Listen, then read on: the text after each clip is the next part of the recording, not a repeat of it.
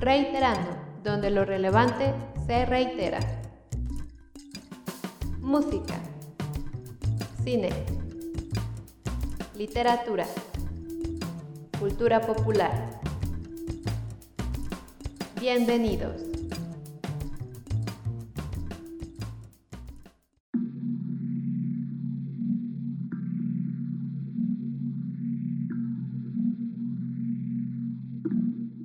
Hola, ¿qué tal? Bienvenidos a Reiterando. Mi nombre es Adolfo Núñez y bueno, pues el día de hoy les tenemos un programa muy especial preparado. Nada más, pues antes de comenzar, les quiero presentar a mi compañera Rebeca M. Aragón. ¿Cómo te encuentras, Rebeca? Hola, Adolfo. Muy bien, gracias. Muy entusiasmada por regresar con este nuevo programa donde hablaremos un poquito sobre la industria del entretenimiento como un todo y cómo ha sido afectada por las contingencias a nivel mundial y cómo se ha recuperado de las mismas. Sí, pues hablar de cómo la misma industria del entretenimiento se ha ido adaptando a la situación actual que todos estamos viviendo el modo en el que han empezado a distribuir eh, sus películas. De igual manera, pues les vamos a recomendar algunas películas, algunos discos también, que pues de cierta manera nosotros consideramos que se pueden volver reconfortantes ante la situación que estamos viviendo. Hablan de pues, temas muy específicos con los que pues más de uno se podría eh, sentir identificado y bueno, pues eso es de lo que les vamos a hablar el día de hoy. Bueno, sin más, comencemos hablando de las plataformas de streaming, las cuales pues han llegado a ser como el salvavidas de muchas producciones cinematográficas, pero pues recordemos que esto no siempre ha sido así, o sea, no se ha visto con tan buenos ojos desde siempre. Tal es el hecho de que existe un debate sobre si las películas que se estrenan en plataformas de streaming, esto es como en Amazon o en Netflix o cualquier otra que ustedes conozcan, si se deben de considerar cine como tal o si más bien caen en la categoría de cine de televisión, como el que nos tenían acostumbrado las cadenas de televisión aquellos años antes de que existieran los servicios de streaming. Al respecto, ¿tú qué opinas, Adolfo? Bueno, pues sobre el debate respecto a si las películas que están disponibles en plataformas de streaming son cine o no, pues es un debate que ya lleva años desarrollándose. Hay muchas personas que pues son partidarias de el cine para experimentar en el cine y hay otras que se dan cuenta también de ciertos aspectos pues muy atractivos en las producciones que se encuentran en estas plataformas de streaming y pues es la razón por la que también las, las llegan a defender. Particularmente yo entiendo que hay ciertas películas que se disfrutan más en una sala. Independientemente de eso, pues bueno, yo creo que estas plataformas, en específico, por ejemplo, si hablamos de Netflix, bueno, pues es un espacio que le ha dado la oportunidad a algunos directores que son cineastas bastante reconocidos y que pues tal vez decidieron colaborar con esta productora porque los otros estudios, los grandes estudios, no se animaban a producirles sus proyectos tal y como ellos querían. En ese sentido, yo considero muy valioso eh, lo que hace Netflix. Sí siento que su aporte es muy grande. Igual y se trata de una cuestión generacional. Por un lado, pues yo sí creo que muchas de las personas que consumen Netflix, que son en su mayoría jóvenes, la mayoría de los clásicos de las películas clásicas las llegaron a ver en televisión, las llegaron a ver desde casa. Hay muchas películas que no vieron en una sala de cine, pero de cualquier manera eso no disminuyó el impacto de eh, las mismas películas. Y pues a mi manera de ver, una buena película se puede disfrutar sin importar el tamaño de la pantalla. Siguiendo con el ejemplo de Netflix, pues están las películas eh, dirigidas por realizadores de la talla de Martin Scorsese, Alfonso Cuarón, eh, los hermanos Cohen, eh, la última película de Spike Lee, de la que también ya hablamos previamente en este programa, y pues próximamente las películas de Charlie Kaufman y David Fincher. Así que entiendo el valor de estas plataformas y sobre todo entiendo su importancia ante los tiempos que estamos viviendo. Sí, así es. Yo considero que pues el debate está como que un poco de sobra, pues incluso los mismos estudios grandes antes de que ocurriera todo este boom del internet y del streaming y que tuviéramos estas posibilidades como espectadores de ver una película en inmediatamente el día de su estreno en la comodidad de nuestras salas, se olvida también que los grandes estudios tampoco producían joyas del séptimo arte todos los meses y todos los días. También eran los responsables de producir precisamente esas películas para televisión que tal vez no tienen la, calidad cinematográfica que se espera de, del séptimo arte, ¿no? Entonces yo siento que es como hablar de si es cine o no es cine, las películas que se estrenan por estos medios de streaming es un poco desfasado y purista. Y pues bueno, siguiendo bajo esta línea de la adaptación que ha sufrido la industria del entretenimiento, pues tenemos el caso de los festivales. Eh, algunos festivales como los de Venecia, Toronto y Nueva York decidieron celebrar su festival con funciones en línea.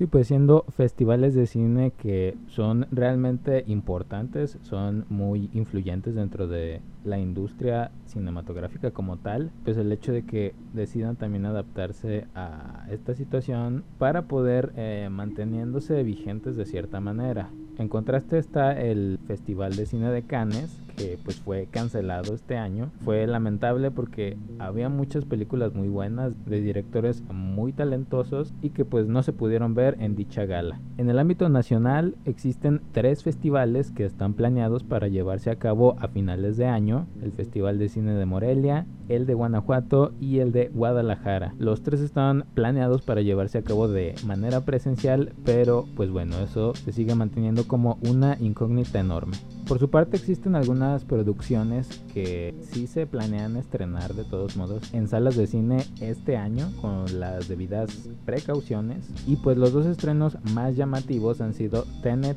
y Mulan. Hablando de la primera, es una película escrita y dirigida por Christopher Nolan y pues bueno, si conocen el estilo de este director sabrán que sus películas se tienen que ver en una sala de cine, son producciones a gran escala y que fueron hechas con ese fin de ser vistas y exhibidas en la mayor cantidad de salas posibles y que pues en ese sentido se entiende que gran parte de su valor, además de claro el valor artístico que tiene, también radica en su valor comercial. En el caso de Tenet, pues es una película que costó 200 millones de dólares en su producción, todavía se le agregaría más dinero a lo que es la distribución y promoción de la misma película. Actualmente pues se tiene el plan de que sea estrenada en diversos países dependiendo de la situación particular de cada uno. Por ejemplo, aquí en nuestro país, en México, está programada para ser estrenada el 11 de septiembre. Y pues es un caso en el que se sigue demostrando el modo en el que las grandes productoras, en este caso la productora que es Warner, se adapta a los tiempos actuales. Por otro lado, con Mulan, esta película dirigida por Nicky Caro, pues va a ser estrenada directamente en la plataforma de Disney Plus de manera simultánea a algunos estrenos en salas de cine, pero pues es lo mismo, viene siendo una gran producción que busca los medios por los cuales pueda llegar a un público más amplio, sea salas de cine selectas o directamente en un servicio de streaming. Por otra parte, pues hay algunas películas que también prometían mucho con sus estrenos en cine y que pues fueron retrasadas hasta el próximo año. Un ejemplo de alguna de estas películas sería la secuela de la cinta A Quiet Place dirigida por John Krasinski y protagonizada por Emily Blunt. Esta película planeaba ser estrenada en los primeros meses de este año y pues bueno, debido a todo lo que sucedió, fue retrasada hasta abril del próximo año. Y pues es lo mismo, es una película que de acuerdo a sus características, a lo específico que es en cuanto a el uso del sonido y de los silencios, es una película muy atmosférica que se disfruta muchísimo en el cine.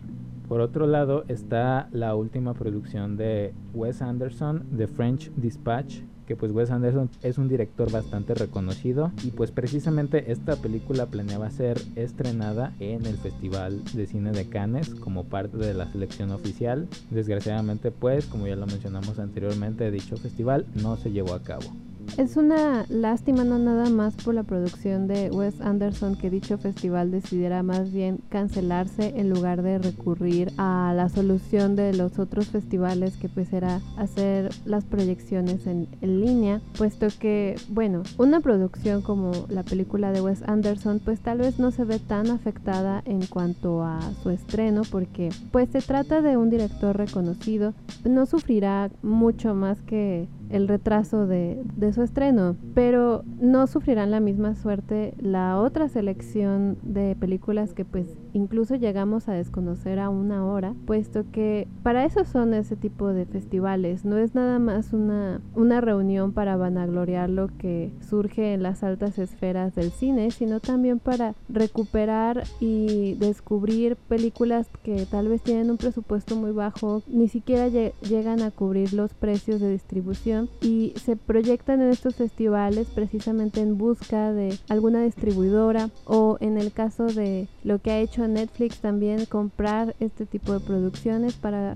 proyectarlas en su servicio de streaming. Y el momento en el que se cancela un festival de este tipo pues es una decisión egoísta ya que se está golpeando directamente a estas pequeñas producciones más que a las grandes es una lástima. Mientras tanto, en el lado de las películas pues afortunadas que sí se van a estrenar en cine, pues tenemos que decir cómo va a ser ese estreno en el cine, cómo es que podemos ir al cine a pesar de la situación en la que vivimos. Hace algunas semanas este se distribuyó la información al respecto y como para resumirla así en, en lo más importante, pues se hablaba de que se va a dar prioridad a la venta de boletos de manera electrónica, esto ya fuese por medio de las aplicaciones que posee cada cadena de cine aquí en México y el pago en electrónico una vez que si se decide pagar en taquilla. Del mismo modo, en dulcería se dará preferencia a los alimentos empaquetados. Los horarios de las películas serán más separados uno de otro. Esto pues pretende que al finalizar cada función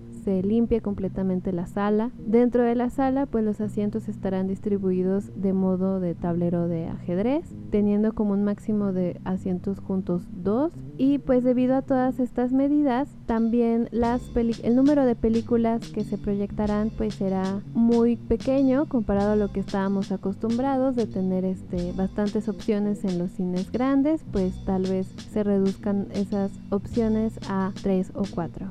Y pues bueno, esos son algunos de los puntos que queríamos comentar respecto a la industria del entretenimiento en esta nueva normalidad.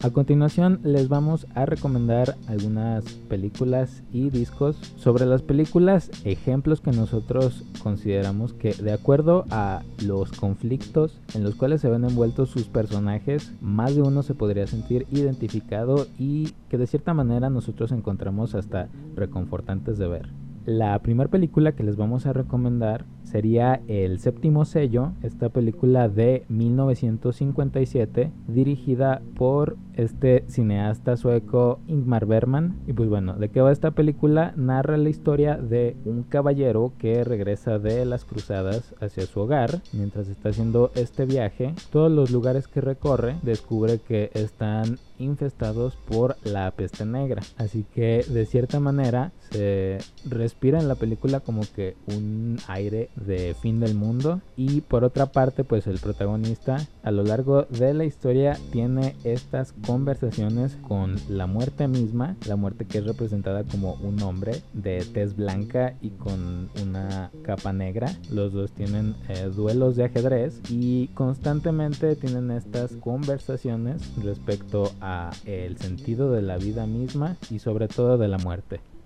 La siguiente película que nos gustaría recomendarles cae en un tono pues un poquito más ligero, pero no por ello menos reflexivo. Se trata de la cinta After Hours del director Martin Scorsese. Esta película es de 1985 y nos retrata la historia de un trabajador en, en Nueva York que sale de noche, conoce a una chica y parece que va a tener una noche muy divertida, pero en realidad se encuentra con un viaje lleno de peripecias donde lo único que él desea es volver a su casa y le resulta imposible. La película es raya en lo cómico, pero como les menciono, no por ello es menos reflexivo, puesto que tenemos un protagonista que siempre trata de, de imponerse a la adversidad, pero la adversidad inevitablemente parece ganarle todas las veces. Entonces uno como espectador encuentra dentro de ese absurdo lo cómico, pero poniéndote en el papel del protagonista, llegas a sentir esa frustración de la incapacidad de lograr lo que deseas, así sea una meta tan sencilla como regresar a tu casa.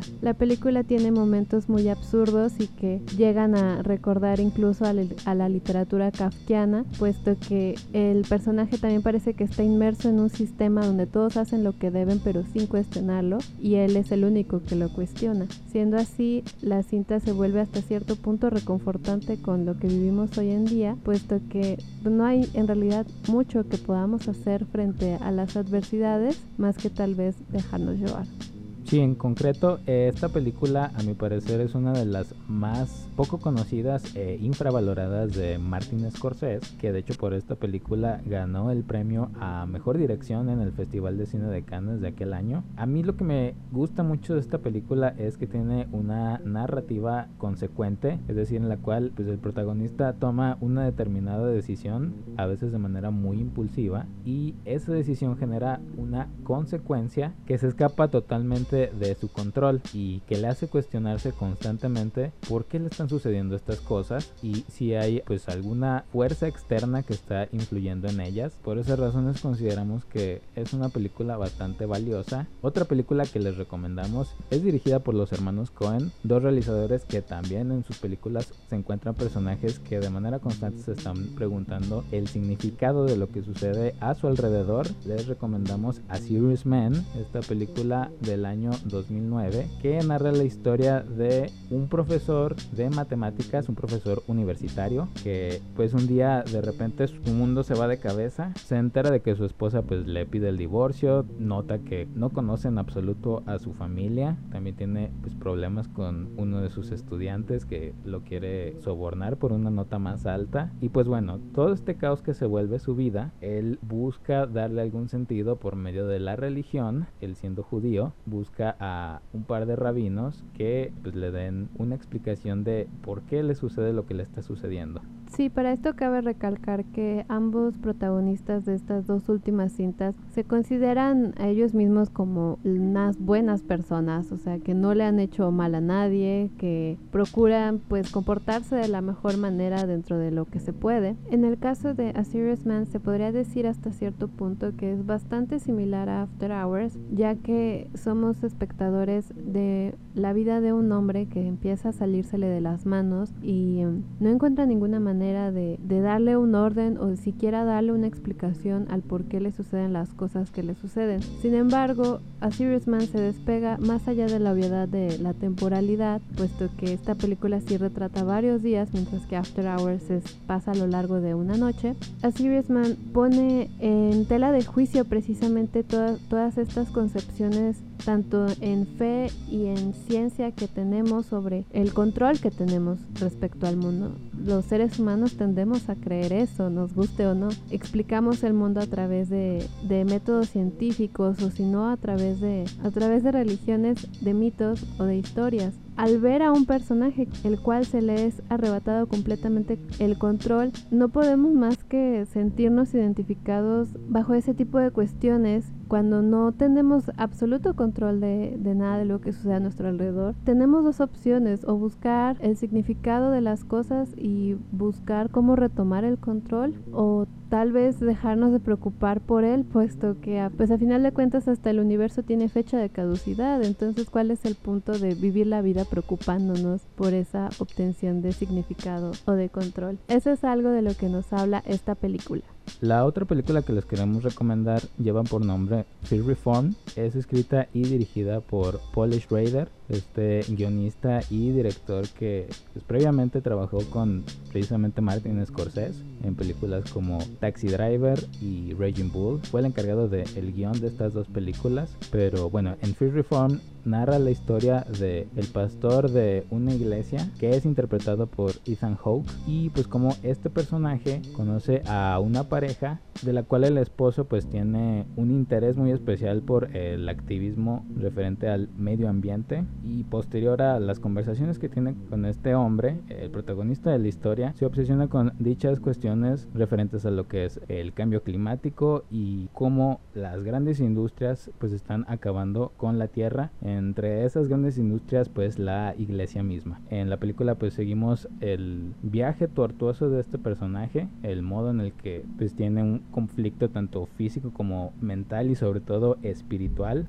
la aflicción del personaje recae respecto a la naturaleza, ya que, pues él siendo un hombre de fe, acepta que la tierra es una creación de Dios y nosotros también. Entonces es como si la propia creación está nulificando y explotando a la otra creación de Dios. Entonces es fácil caer en las, mismas reflexiones que, que tiene el personaje. Esto tanto desde un lado de espectador, puesto que el cura empieza a escribir un diario y se nos dice con voz en off lo que en él escribe, pero a final de cuentas siento que son reflexiones que caen en un sentir universal respecto a el propósito de, de, estar aquí y tal vez de creer en algo más grande que nosotros, que pues a final de cuentas no lo vemos, pero que queremos creer. En ese sentido, me gusta mucho esta película puesto que vemos como un reflejo o un destello de los personajes que escribió este escritor ruso Dostoyevsky, específicamente de los hermanos Karamazov. Y me refiero a pues, quienes han leído esta novela saben que uno de los tres hermanos Karamazov se entrega a un monasterio a seguir una vida pues célibe y entregado a la fe, puesto que cree que está corrompido por el simple hecho de ser un Karamazov. Siendo así veo que este personaje hace de cierta manera lo mismo en, dentro de su reclusión como un sacerdote. Parece creer que él en especial está corrompido debido a su papel dentro de lo que es esta institución llamada iglesia que pues admite que también aporta a la destrucción de, del medio ambiente. Entonces está como que en esta paradoja al igual que este personaje que les menciono de Dostoyevsky, no puede despegarse de, su fe y de su amor genuino hacia su Dios. Siendo así, es una cinta que invita muchísimo a la reflexión, no aporta tantos momentos humorísticos o absurdos como las que les habíamos mencionado, pero no se vuelve pesada ni abrumadora, puesto que, pues, si han leído ustedes novelas de Dostoyevsky, saben que el autor ruso tenía una inclinación por creer que el amor todo lo salva, y esta película cumple un destino bastante similar al dostoyevskiano. Otra película que les recomendamos es Palm Springs, película de este año de 2020, que es la ópera prima de Max Barbakow y que es protagonizada por Andy Samberg y Christine Milioti.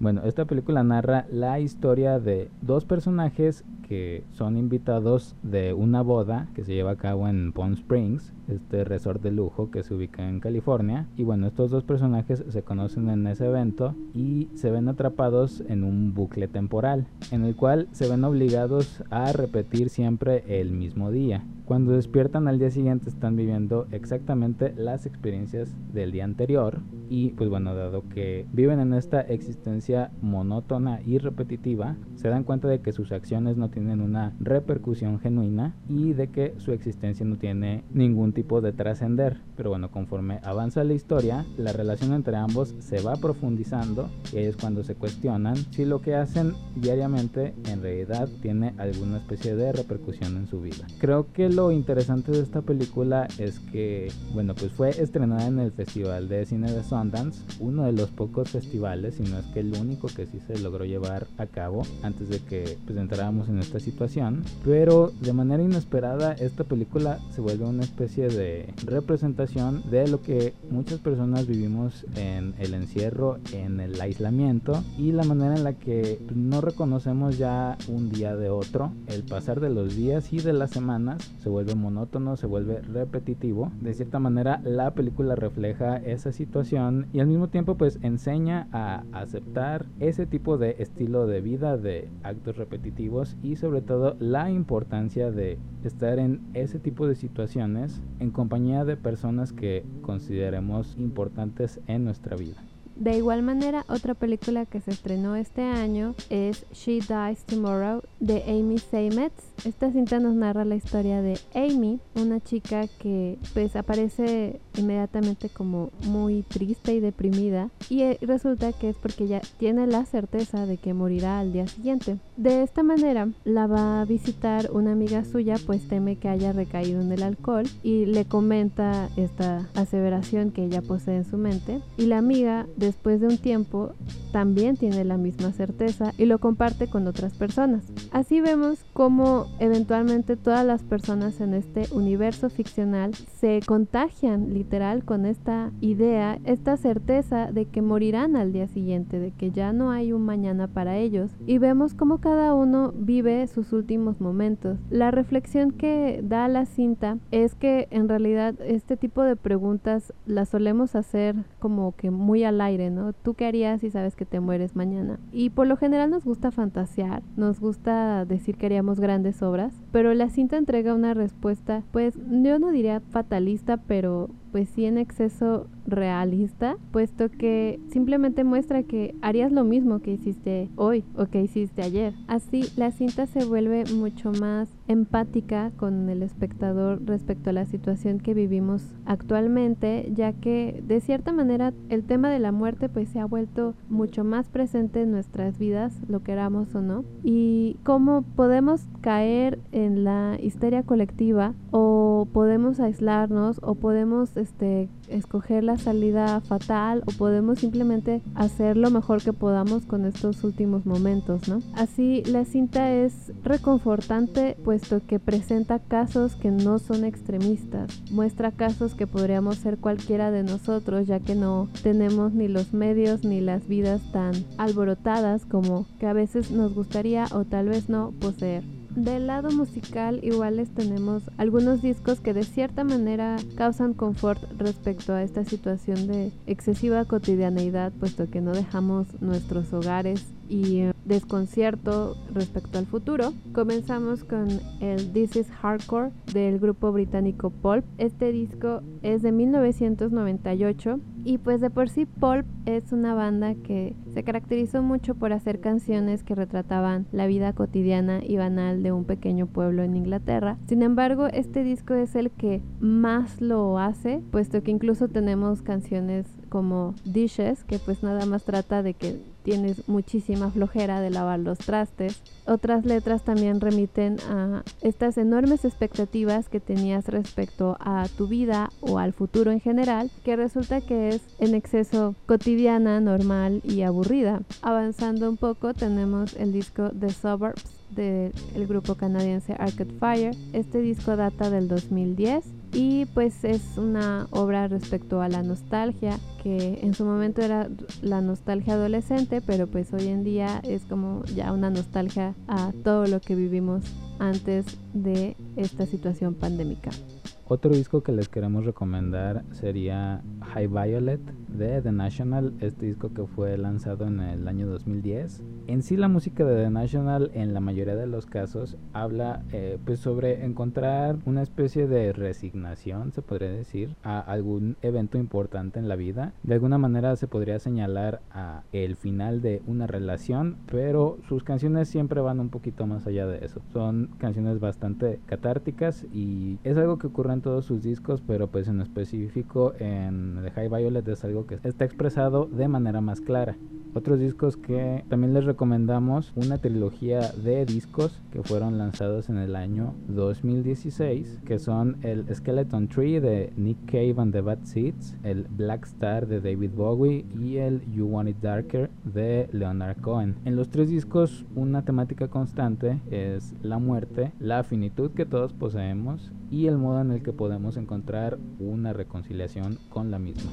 Avanzando en los años tenemos el disco de Soy Piedra de Belafonte Sensacional, este grupo mexicano cuyo último, última producción es esta, es del año pasado, del 2019. Es una banda bastante peculiar puesto que su sonido combina un poco el rock urbano que conocimos con personajes como Rodrigo González, pero también hace honor y uso de otros géneros musicales como lo hace la banda Café Tacuba. En este disco nos presentan canciones que pues hablan un poquito de la cotidianeidad y también aceptar y dejar ir cuando las cosas no salen como nos gustaría.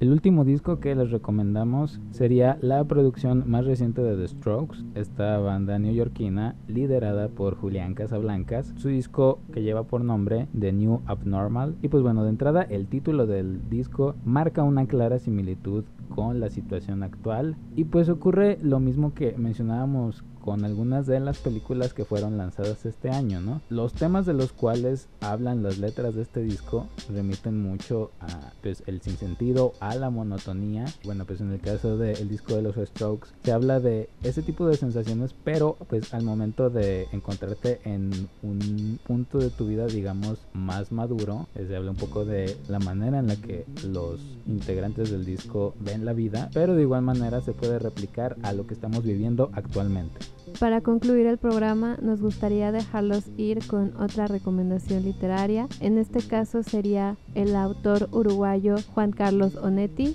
Si me preguntan por dónde comenzar a leer Onetti, la verdad no sabría decirlo, puesto que es un autor prolífico, tanto en novela, novela corta y cuento. Sin embargo, se los recomendamos puesto que su literatura trata mucho sobre la cotidianeidad, sobre personajes comunes o de a pie, pero que intentan encontrar un significado a sus vidas, a sus decisiones, al mismo tiempo intentan crear una narrativa a partir de esas vidas. Solo para mencionar algunos títulos donde esto es una recurrente, tenemos Para una tumba sin nombre, La novia robada y El astillero. Perfecto, entonces queda como el aporte literario del día de hoy. Con eso daríamos por terminado el programa del día de hoy. Muchísimas gracias por su atención y nos escuchamos a la próxima. Hasta pronto. Esto fue Reiterando. Hasta la próxima.